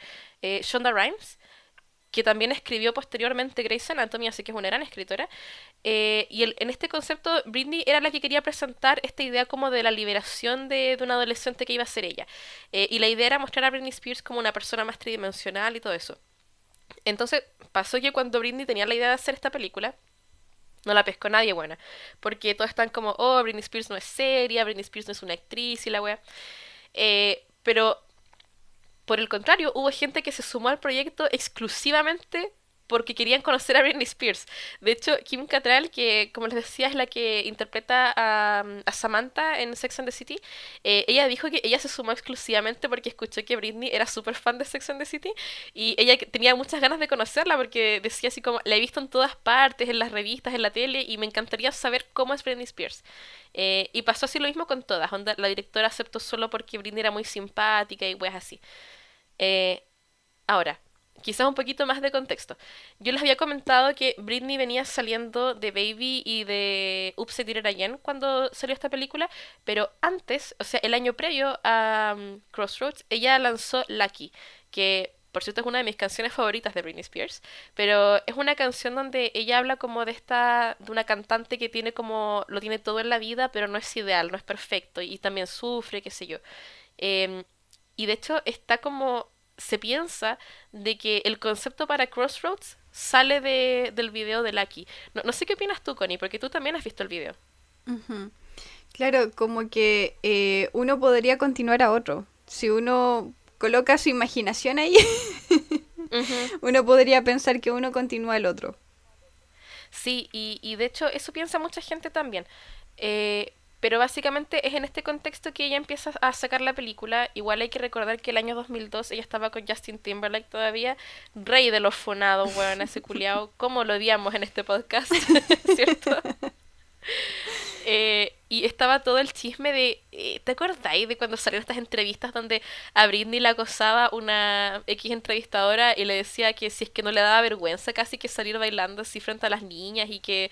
Y Britney le respondía como, bueno, pero eso no es responsabilidad mía. Todo eso empieza a pasar en esta época, bueno. Sí, todo el acoso que, que recibió Britney, bueno, como efectivamente ahí nos damos cuenta de que eh, los gringos odian muchísimo a las adolescentes, weón. Como que si uno se fija en, en, esta época, es donde más se nota.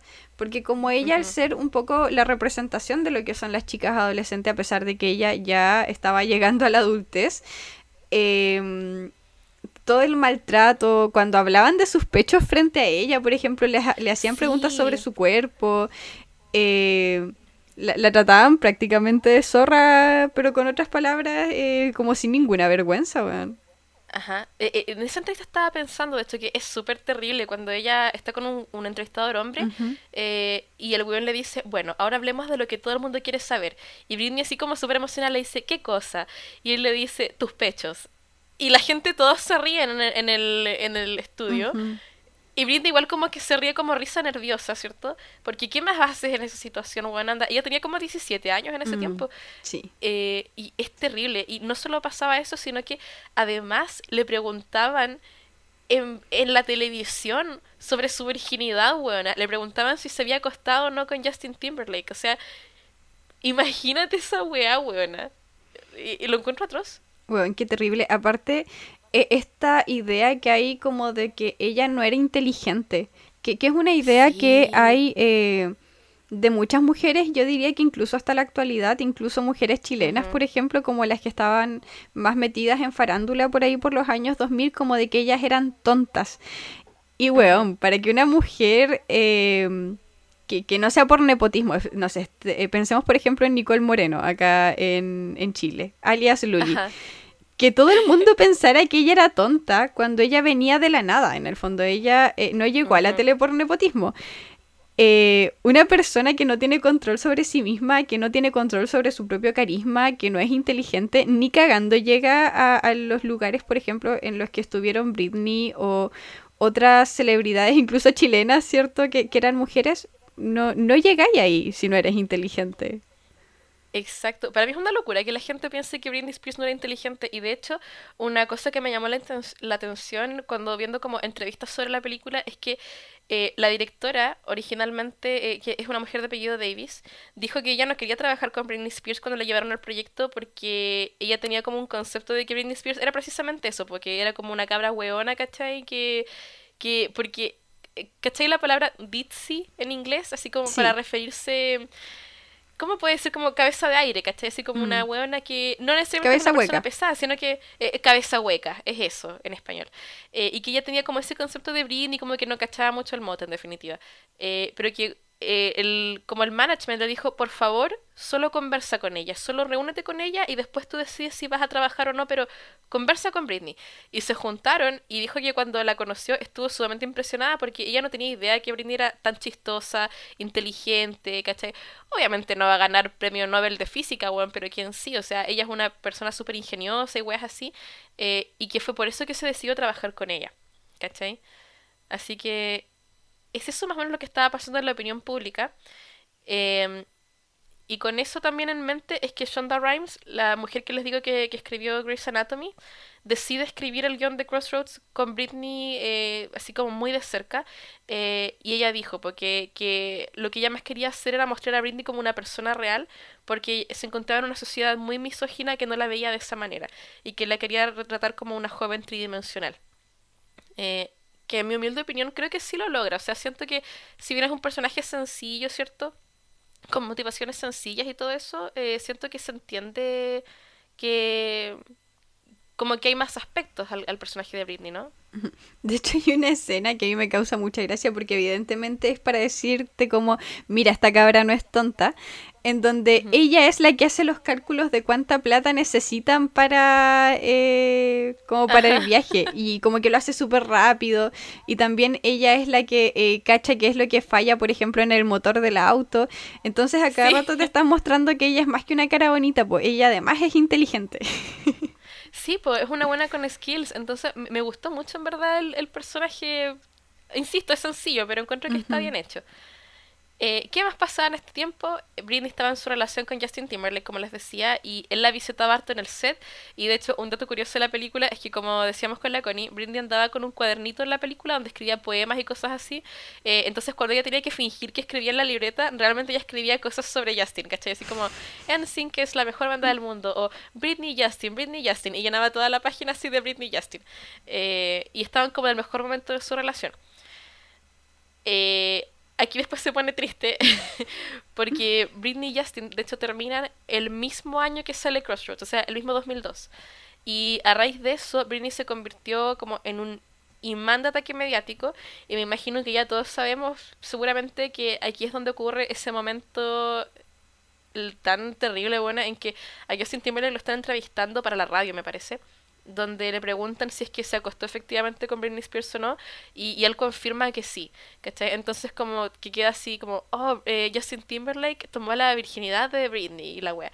Eh, y empiezan a salir todos los titulares al respecto. O sea, que no tengo palabras para esa wea. Bueno, yo tengo un recuerdo súper brígido de eso, porque me acuerdo que cuando era chiquita eh, salía música de NSYNC y cosas así, y yo decía como, ay, qué buenas canciones, y mi mamá me decía, a mí me cargan esos hueones. Mi mamá odiaba NSYNC, y una vez, yo siendo muy chiquita, bueno, te estoy hablando de... Eh, no sé, habría tenido unos 7, 8 años. Le pregunté a mi mamá así como, mami, ¿por qué no te, ¿por qué te cae tan mal Justin Timberlake?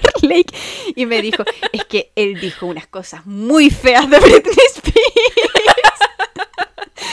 Entonces, en mi familia siempre hemos odiado a Justin Timberlake.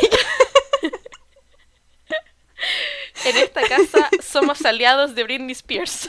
Desde el primer día. Así es. No va a venir ese weón a, hablar mal de la Britney, weón. Y yo te podría decir que hasta la fecha mi mamá nunca eh, ha colocado a Justin Timberlake así como en la radio, en, en YouTube o alguna wea, jamás, jamás eh, coloca canciones de ella, incluso cuando las canciones son muy populares, se las salta, weón. porque lo detesta. y yo sé por qué lo La detesta. amamos, tía, weón. Qué grande, qué grande, buena. Ay, me encanta. Nuestras mamis son icónicas. Ujú. Eh, y bueno, como les contaba, pasa esto con la ruptura de Justin en que Justin se revela como el peor mojón de Estados Unidos, weón.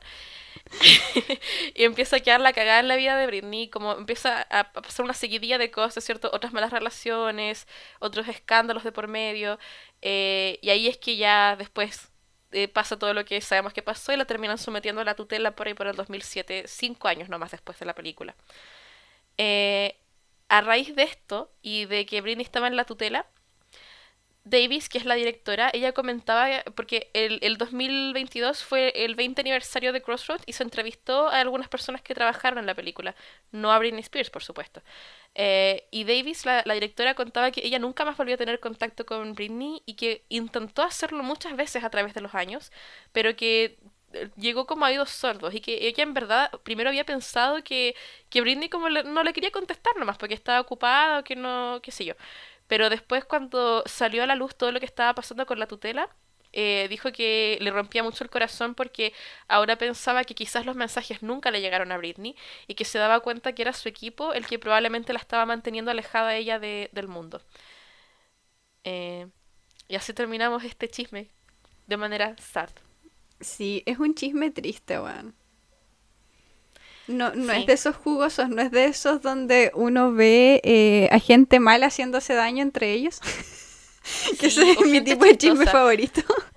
Exacto, eso me gusta. O por ejemplo, como weas bizarras, como cómo olvidar la vez que Lindsay Lohan intentó secuestrar niñitos, ¿cierto? Que les contábamos la Sí, vez pasada. po. Esos son chismes que, que me puedo reír, pero de este es como solo, solo termina triste, weón. Es que este termina mal, weón. Porque uno siempre espera, por ejemplo, e- en los chismes que uno cuenta, que la persona que, eh, que es la víctima eh, llegue un momento en el que tenga su venganza, ¿cachai? No sé, estoy pensando, por ejemplo, en Taylor Swift y Kanye West, ¿cachai? Y Kim Kardashian. Ay, sí, weón. Efectivamente, todo ese chisme, lo bacán es que hay una redención, por ejemplo, hay una venganza, hay muchos aspectos bacanes en ese chisme. Eh, pero acá no termina bien, po. o sea, eh, ya- eh, Justin Timberlake jamás ha tenido una consecuencia por todas las weas que ha hecho, weón. Y sigue siendo súper nefasto. Ese weón, no sé cómo puede tener cabida si no solo es un weón entero nefasto, sino que más encima es re mediocre, weón. O sea, nómbrame un hit de ese culiao aparte de Cry Me a River, que es la única canción hit que tiene, y más encima la escribió sobre Britney. Sí, y el, el éxito de esa canción descansa en Britney, weón. Es Britney la que Literal. lleva el éxito de esa canción. Si el weón no hubiera puesto a una doble de Britney Spears en el video, yo opino que no hubiera aprendido tanto. No, ni Ahí cagando. la dejo. Justin Timberlake, eres entero penca, weón.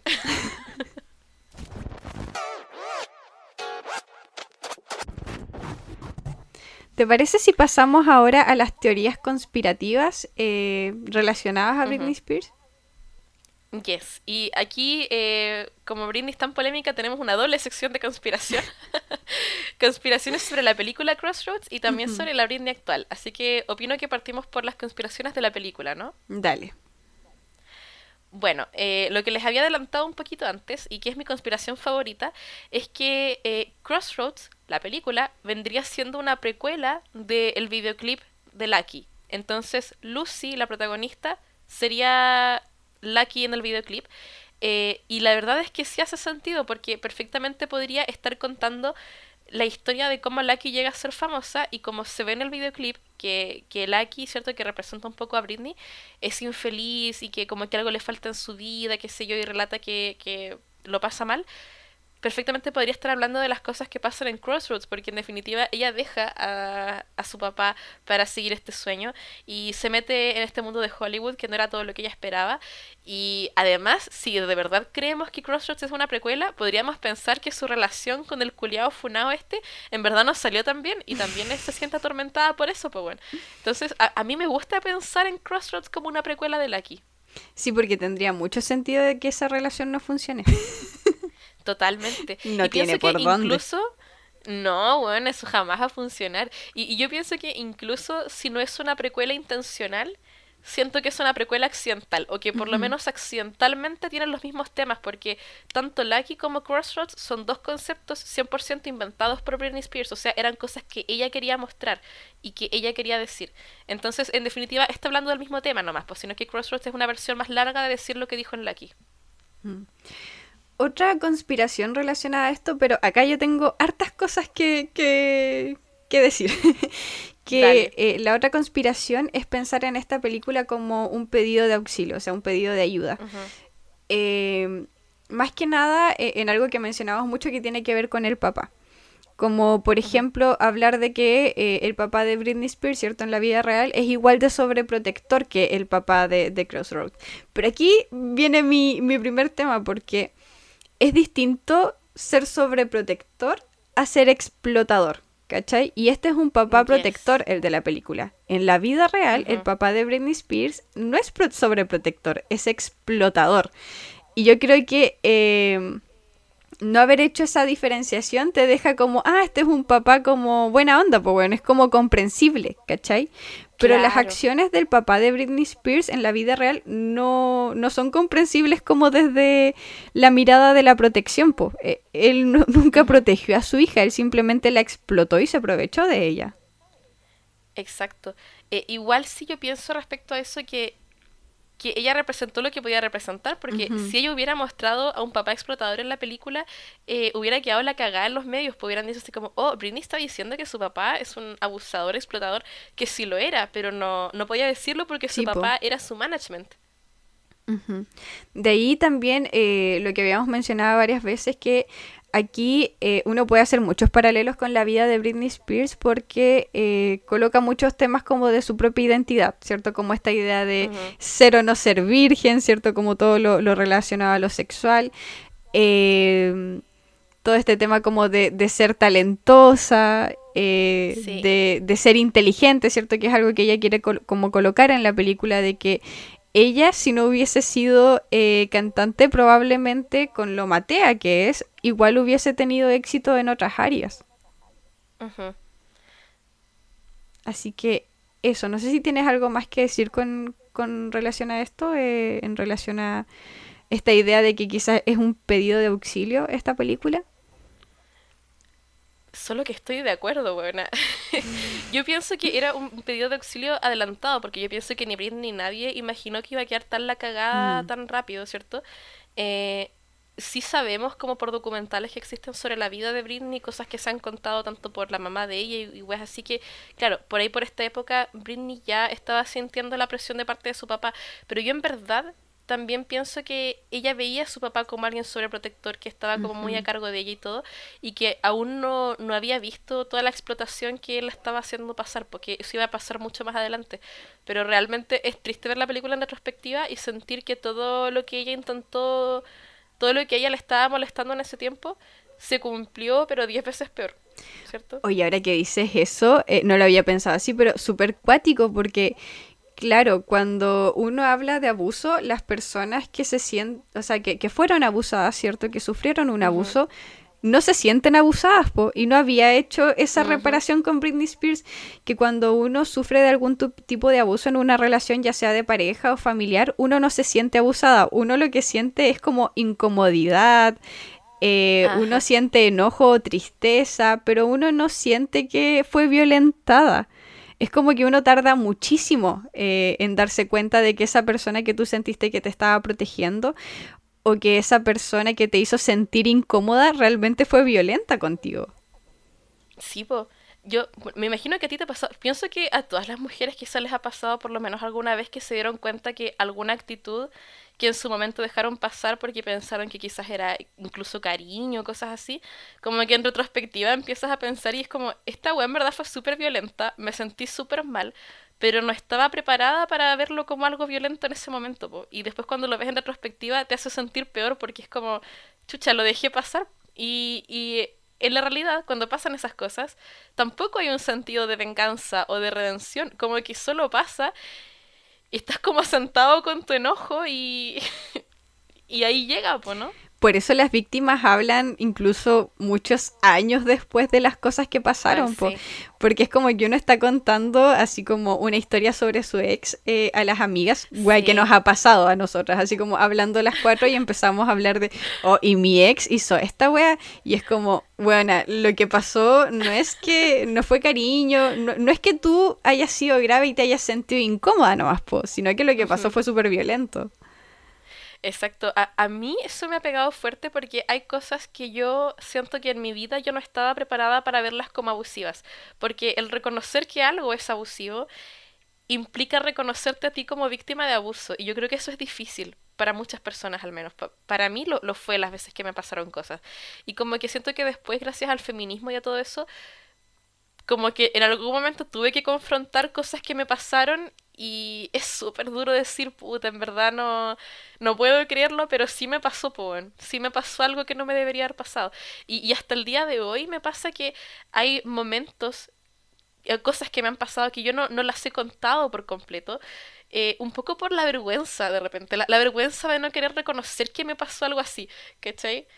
Como del estigma de víctima, po, Sí, de hecho, a mí me ha pasado que eh, yo, por ejemplo, hay una historia eh, con cierta Ujú. persona que yo la voy contando por pedazos a lo largo de mi vida y es como que cada año agrego un detalle extra, ¿cachai? A la historia. Y cada año es más grave la wea cuando la cuento. Es que me, me pasa lo mismo. De hecho, eh, hay, hay un ex que, que es- es como que la gente lo tiene bien considerado en mi vida, ¿cierto? Pero que no... Y que eh, me, me pasa una cosa súper conflictiva, que es que no era una persona ni, ni mala ni, ni abusiva necesariamente, pero sí hubieron un par de instancias que me cuesta hasta decirlo, pero que yo hoy día puedo decir y puedo ver que son abusos, ¿cachai? Pero como nunca se las he contado a nadie, la gente sigue diciendo así como, ese cabro era tan bueno, o tú eras tan mala con este chico y la wea. Y yo por dentro es como, weón, no. O, a veces lo digo, a veces digo, ya, pero tampoco tengan tanta pena. Sí, les aseguro que se merecía todo lo que le hice. Y yo sé que tengo razón en lo que estoy diciendo, pero como nunca lo he contado, nadie más lo sabe, po, y nadie más me puede encontrar la razón. Entonces, eh, también empatía para Britney. Y, y así también quiero decir que me ha pasado que yo antes, ¿cierto? Cuando era chica, tipo, no sé, po, ya 17 años, cosas así, cuando uno es pendejo, po, cuando salía una huevona a decir, a mí me abusaron hace 10 años y lo vengo a contar ahora. Yo era de esa gente que estaba como, pero ahora, no sé, ah, no, no me suena verdad, porque si fuera verdad lo hubieras contado antes.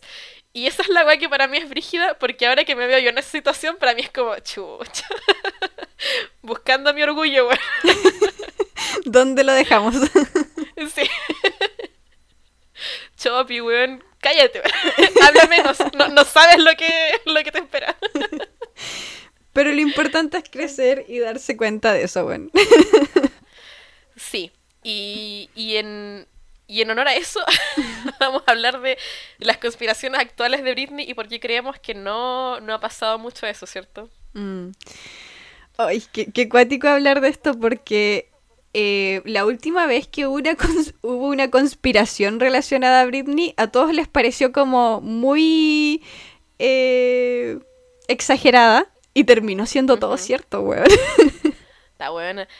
Mira, siempre hay por lo menos partes que son verdad. Y de hecho, quiero partir contando un poco una conspiración actual que yo personalmente creo que es verdad. No sé si con todo lo que piensan los fans, pero me la creo. Y que es que Britney no está realmente libre.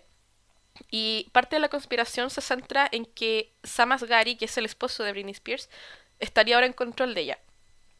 Yo esto personalmente sí lo creo. Eh, no quizás de la manera tradicional, ¿cierto? Yo no creo que Sam necesariamente esté siendo pagado para controlar a Britney.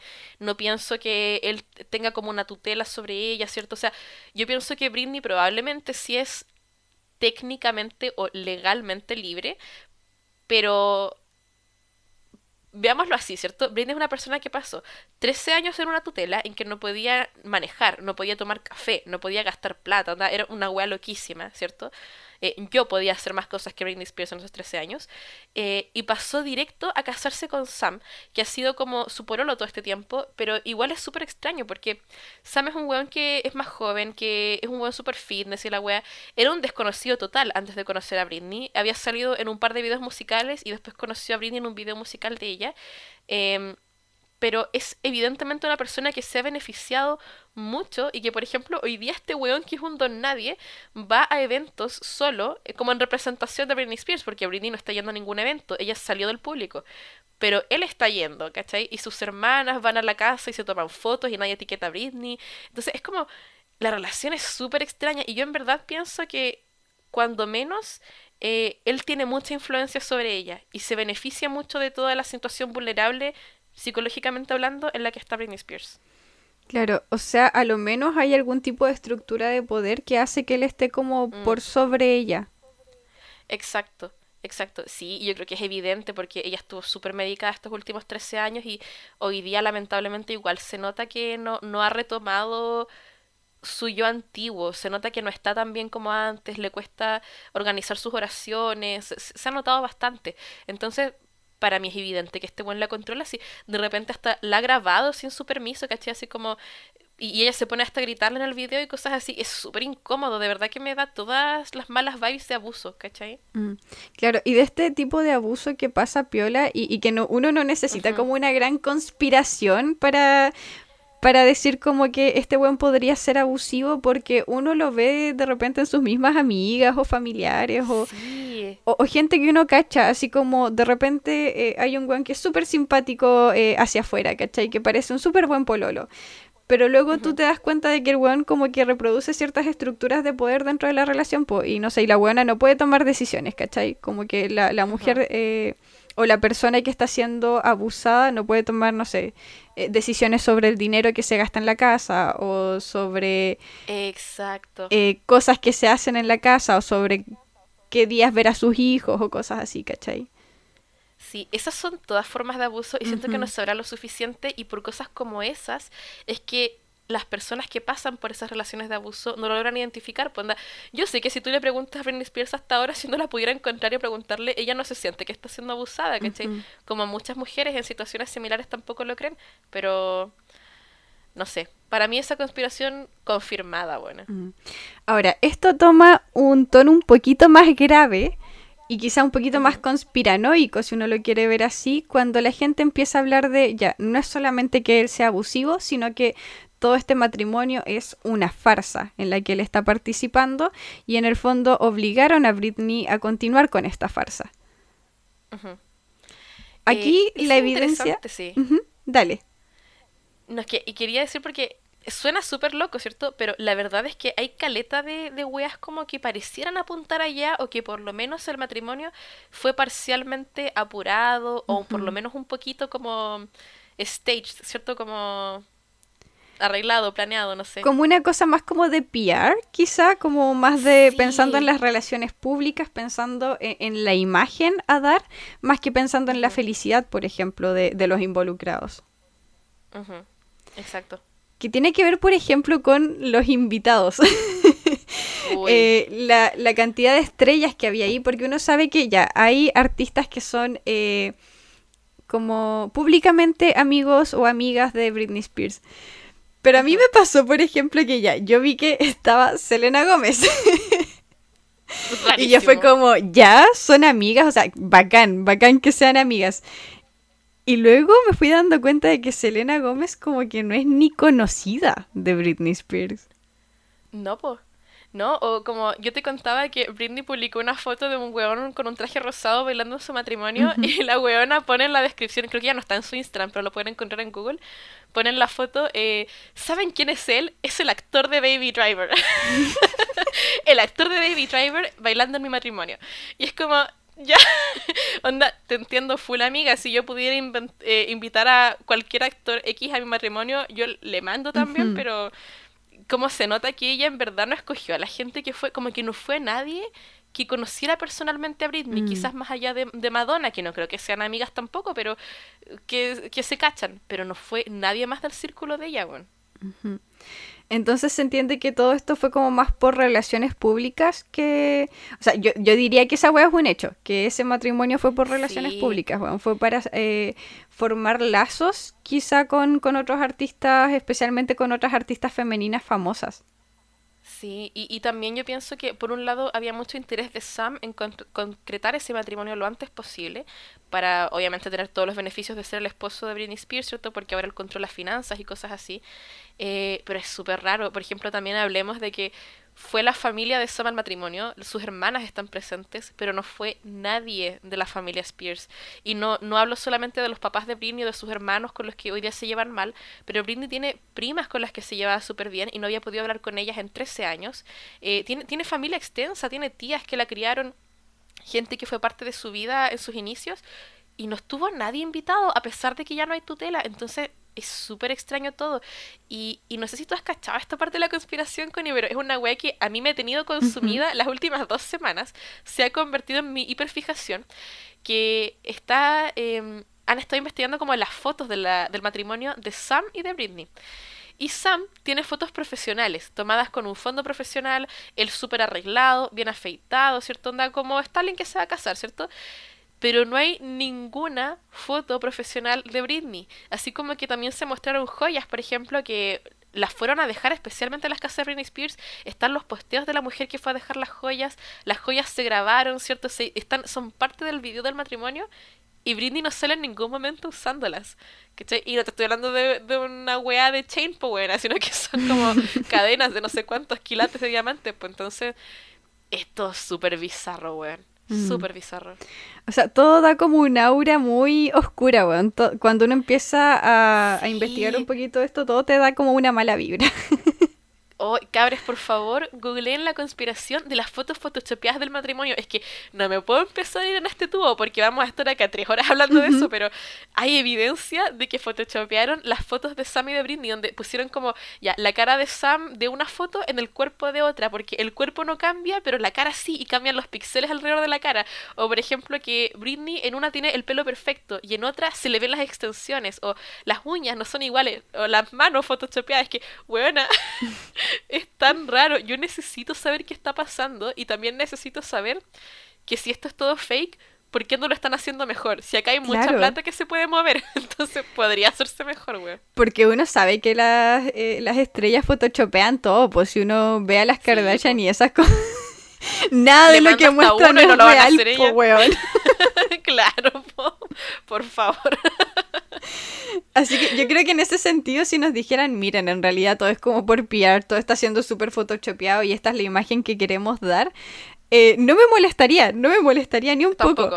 Pero lo que me molesta es que no veo qué beneficio. No, y no veo qué beneficio podría sacar Britney Spears de esto.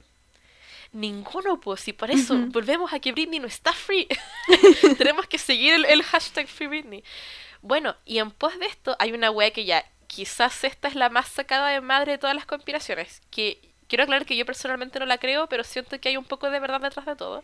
Y es que mucha gente piensa que no estamos viendo a la Britney Spears real últimamente, que no la hemos visto en meses, y que la persona que estamos viendo sería como un impersonator, una... Mm, ¿Cómo se dice? Em, ¿Imitador? Como persona... Imitador, eso. gracias, Connie. Qué bien que hablas español. O un doble. Eh, como un doble. Doble. Sí, e, es, esa quizás es mejor palabra. que en verdad estamos viendo una doble de Britney eh, y que la Britney real estaría muerta.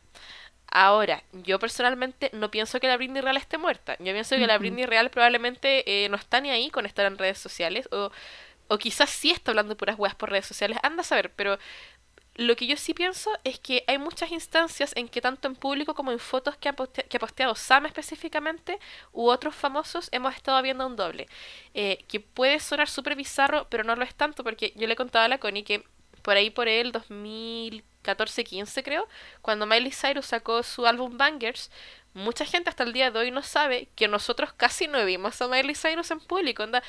La vimos en algunos eventos, pero en otros no, y de hecho la vimos en algunos conciertos, pero en otros no, porque gran parte de sus eventos y conciertos los hizo una doble, que de hecho hoy día está en TikTok y es una cabra que hace como cosas de maquillaje, eh, que a ella le pagaron por cortarse el pelo y vestirse como Miley Cyrus y ella era la doble de Miley Cyrus por ese año entero.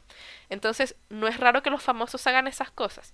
Y tiene como un sentido eh, poder hacerlo como para que tengan la capacidad de dividir su tiempo, ¿cierto? Y no tengan que estar siempre asistiendo a cosas públicas. Pero yo pienso que sí está pasando una cosa más o menos así con Britney, solo que no, no creo que esté muerta ya, o espero que no.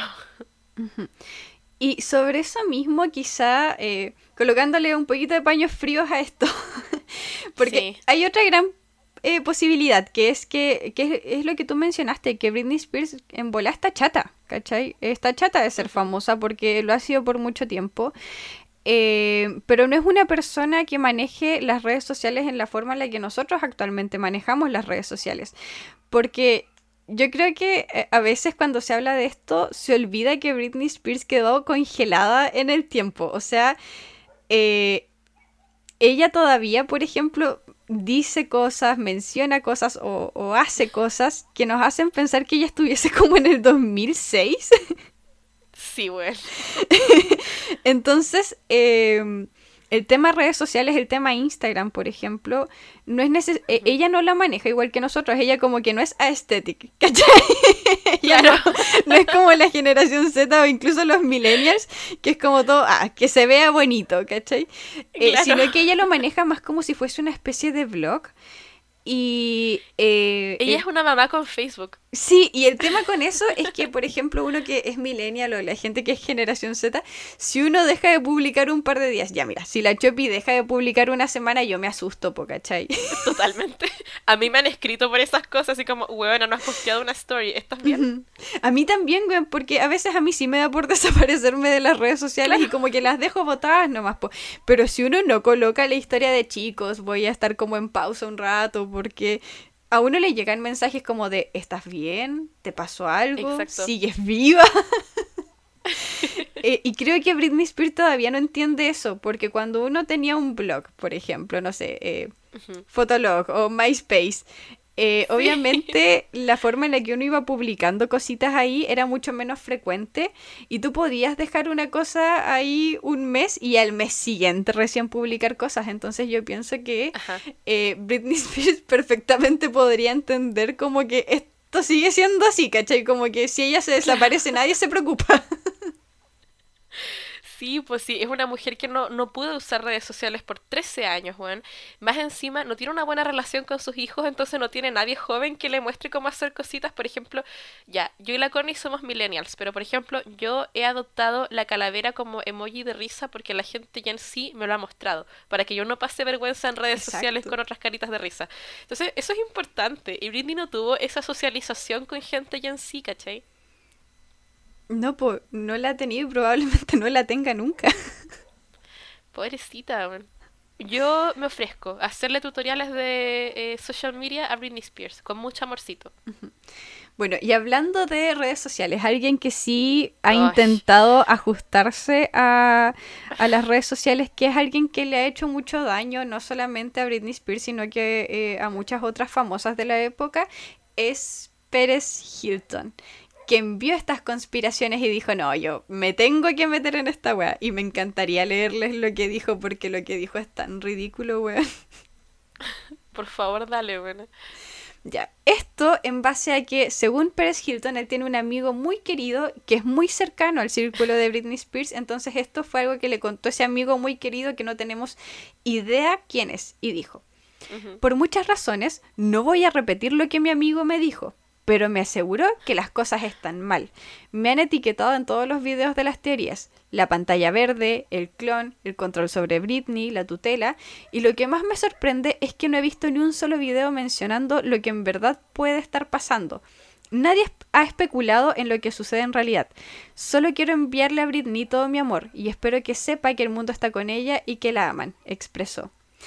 Y luego concluyó, si la verdad sale a la luz, creo que sorprendería a mucha gente. Me sorprendió a mí. Así que eh, mucha luz y salud para Britney y sus fans. Este weón se mandó un quinito a la raíz diciendo que este año iban a pasar cosas que nunca habían pasado antes, po weón. El weón rancio, weona, como me cae mal este concha. Ay, a mí también. Menos mal que ya está entero, cancelado. No lo hemos cancelado lo suficiente si decíamos con la Connie, onda más cultura de cancelación para este 2023, pero ahora bien hecha, weón.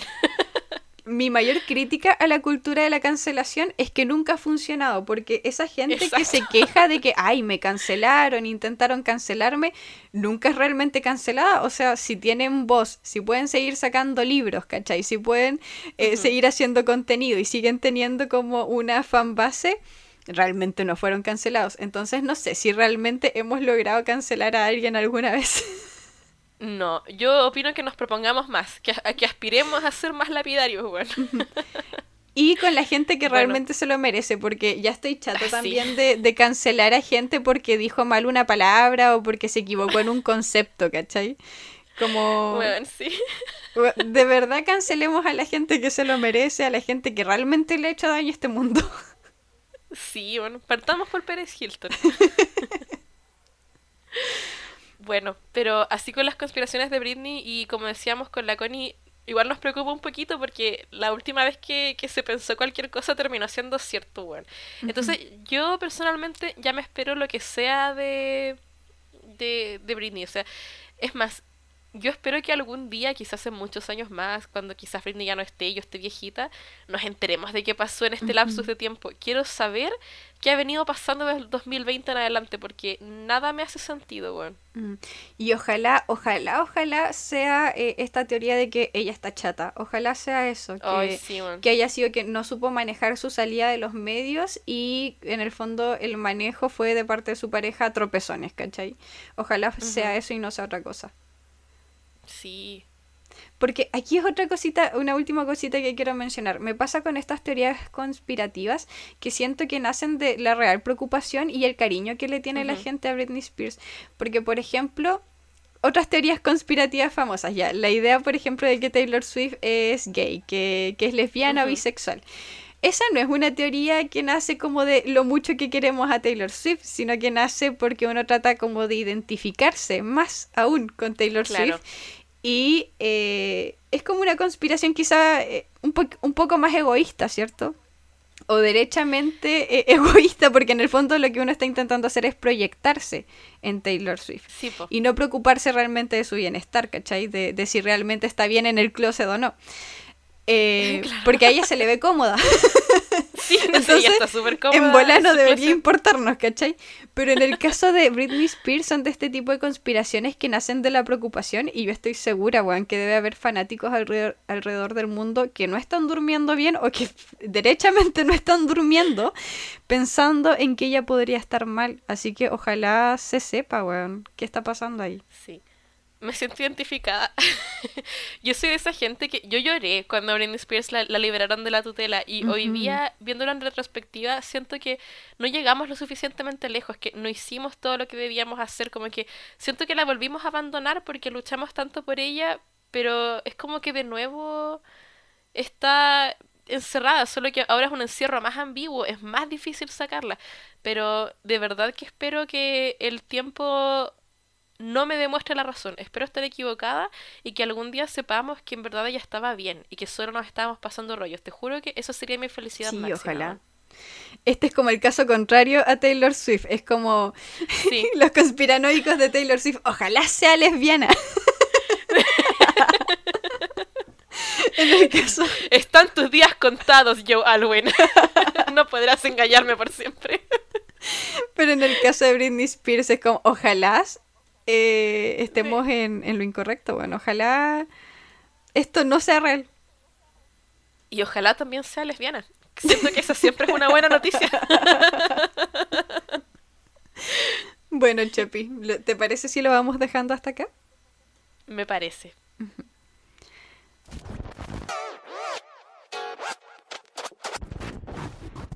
Bueno, chickens, eso sería todo por esta semana. La próxima semana eh, tocaría episodio cortito, así que ahí nos vamos a ver. Pero si desean tener más contenido, además del que ofrecemos en Spotify, pueden seguirnos en nuestras otras redes sociales, ya que ahí subimos material extra. Eh, redes sociales como Instagram, TikTok, YouTube, en donde pueden tener este nuestros episodios, pero con apoyo visual. Y, por ejemplo, también qué canción eres según tu signo en Instagram o momentos por los que les debemos una disculpa a Britney Spears en Instagram o cualquier otro post que se nos vaya ocurriendo en relación a aquello que hablamos acá en este episodio. Y además, no se olviden de seguirnos acá en Spotify para que les llegue una notificación cada vez que subamos un nuevo episodio. Y recuerden darnos 5 estrellitas para liberar a Britney Spears. bueno, eso sería todo. Bye. Adiós. ああ。